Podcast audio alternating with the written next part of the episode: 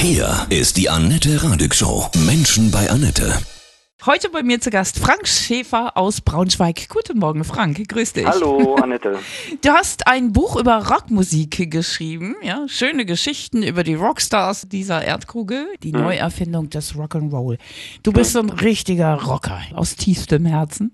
Ja, tatsächlich. Also ich komme äh, tatsächlich auch vom Metal, habe in den äh, frühen 80ern eine Metalband gehabt, die, naja, zumindest im Niedersächsischen der ein oder andere möglicherweise sogar kannte. Salem's Law war das. Und insofern ist das so meine Heimat. Und äh, ich habe mich dann aber auch, wie das eigentlich im Metal üblich ist, zurückbewegt auf die äh, Anfänge, auf die Ursprünge. Das machen eigentlich alle. Also Metaller sind eigentlich alles im Grunde Musikgelehrte die äh, wissen wollen, wo es wo es herkommt und äh, wo es hingeht. Und so habe ich das auch gemacht. Und das sind im Grunde ja die Ergebnisse meiner äh, meiner Suche, kann man sagen. Welche Rockstars sind denn drin in deinem Buch? Naja, ACDC beispielsweise, die ich großartig finde, weil bei denen man tatsächlich äh, sehen kann, dass sich Musik nochmal wirklich neu, deswegen auch der Titel Neuerfinden des Rock'n'Roll, wie dann Musik sich wirklich nochmal neu erfindet, dadurch, dass man wieder zurückgeht zu den Anfängen. Also eben nicht mehr, wie das in den 70ern so häufig war, aus der Fülle, dem Reichtum schöpft, so Prog-Rock und, und Bombast macht und Glamrock. Die gehen eben tatsächlich zurück, die sind Arbeiter, sind Proleten, äh, kommen nach Australien, müssen jeden Penny umdrehen sozusagen und machen das im Grunde auch musikalisch. Also da wird jedes, jeder Akkord, jedes Riff wird wichtig, ja wird eben relevant für die, für die Musik. Das ist sozusagen die äh, Mangelwirtschaft äh, des, des Proleten umgewandelt in, in Musik sozusagen. Eben nicht mehr zehn Riffs mit 20 Akkorden, sondern eben drei Akkorde, die müssen reichen. Wer ist noch drin in deinem Buch? Ja, Judas Priest beispielsweise sind eine im Grunde die Metal-Band, die äh, aus dem progressiven Hardrock sich entwickelt haben zum Metal und die im Grunde auch so was die Ikonografie anging, also so wie, wie ein Metal auszusehen hat, das erste Mal äh, wirklich äh, durchgezogen haben. Also sich dann in Leder gekleidet haben, sich bei den schwulen Läden natürlich eingekauft haben und äh, Leder und Nieten angezogen haben. Und das wurde dann tatsächlich für den Metal auch, äh, relevant, also was die Optik angeht. Die ganze Szene hat das dann kopiert.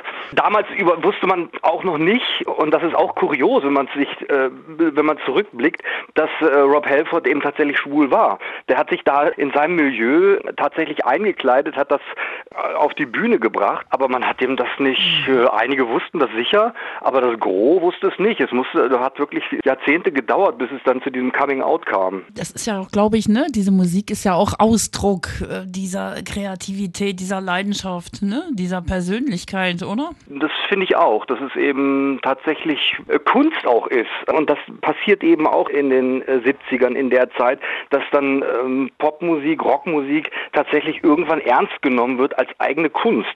Da, das muss man, also es war eben nicht nur Unterhaltung, Show und sowas.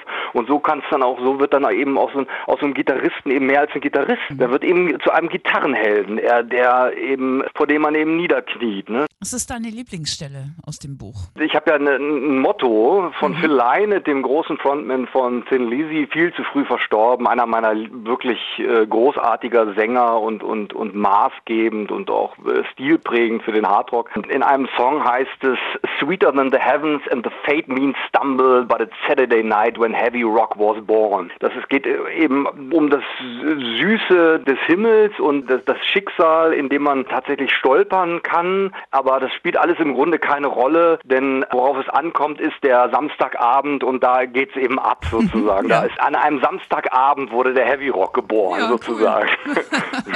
Frank Schäfer, dein neues Buch, die Neuerfindung des Rock'n'Roll. Über Led Zeppelin schreibst du auch, ne? Genau. Ja, das finde ich großartig, weil ähm, an Led Zeppelin sich im Grunde zeigt, wie also Jimmy Page gilt und äh, wohl auch zu Recht als der Erfinder des Hardrock. Und da kann man eben, an dieser Band kann man ganz schön zeigen, wie sich aus so 60s Beat, verzerrter Beat, sich tatsächlich eine Hardrock-Band entwickelt. Es gibt so diesen einen Abend, über den ich da auch äh, schreibe, dieses eine Konzert 1968, die, wo die Yardbirds, also die Vorband von Led Zeppelin langsam sich auflöst und ähm, die Platte Plattenfirma äh, auf einmal vor der Tür steht und ein Live-Album äh, mhm. machen will und, und Jimmy Page offenbar so ähm, äh, außer sich ist vor Zorn auch darüber, dass die ihm einfach jetzt so ein Live-Album aufdrücken wollen, dass er wirklich äh, über die Grenzen geht. Und das ist so, äh, zumindest ist das meine These, das ist der Abend, wo der Hardrock sozusagen erfunden wurde, mhm. wo er dann auch schon mit dem Geigenbogen auf seiner Gitarre rum, seine Gitarre malträtiert und so weiter. Ne? Yes. Also das ist so der Punkt, wo es losgeht. Ja, es war bestimmt auch ein Samstagabend. muss so sein, ja, geht unbedingt. Eine Gesetzmäßigkeit. Dann äh, feiern wir jetzt mit äh, Led Zeppelin, ist ja immer wieder stark. Von Herzen alles Gute. Dankeschön, wünsche ich auch. Tschüss, Danke, ciao. Tschüss.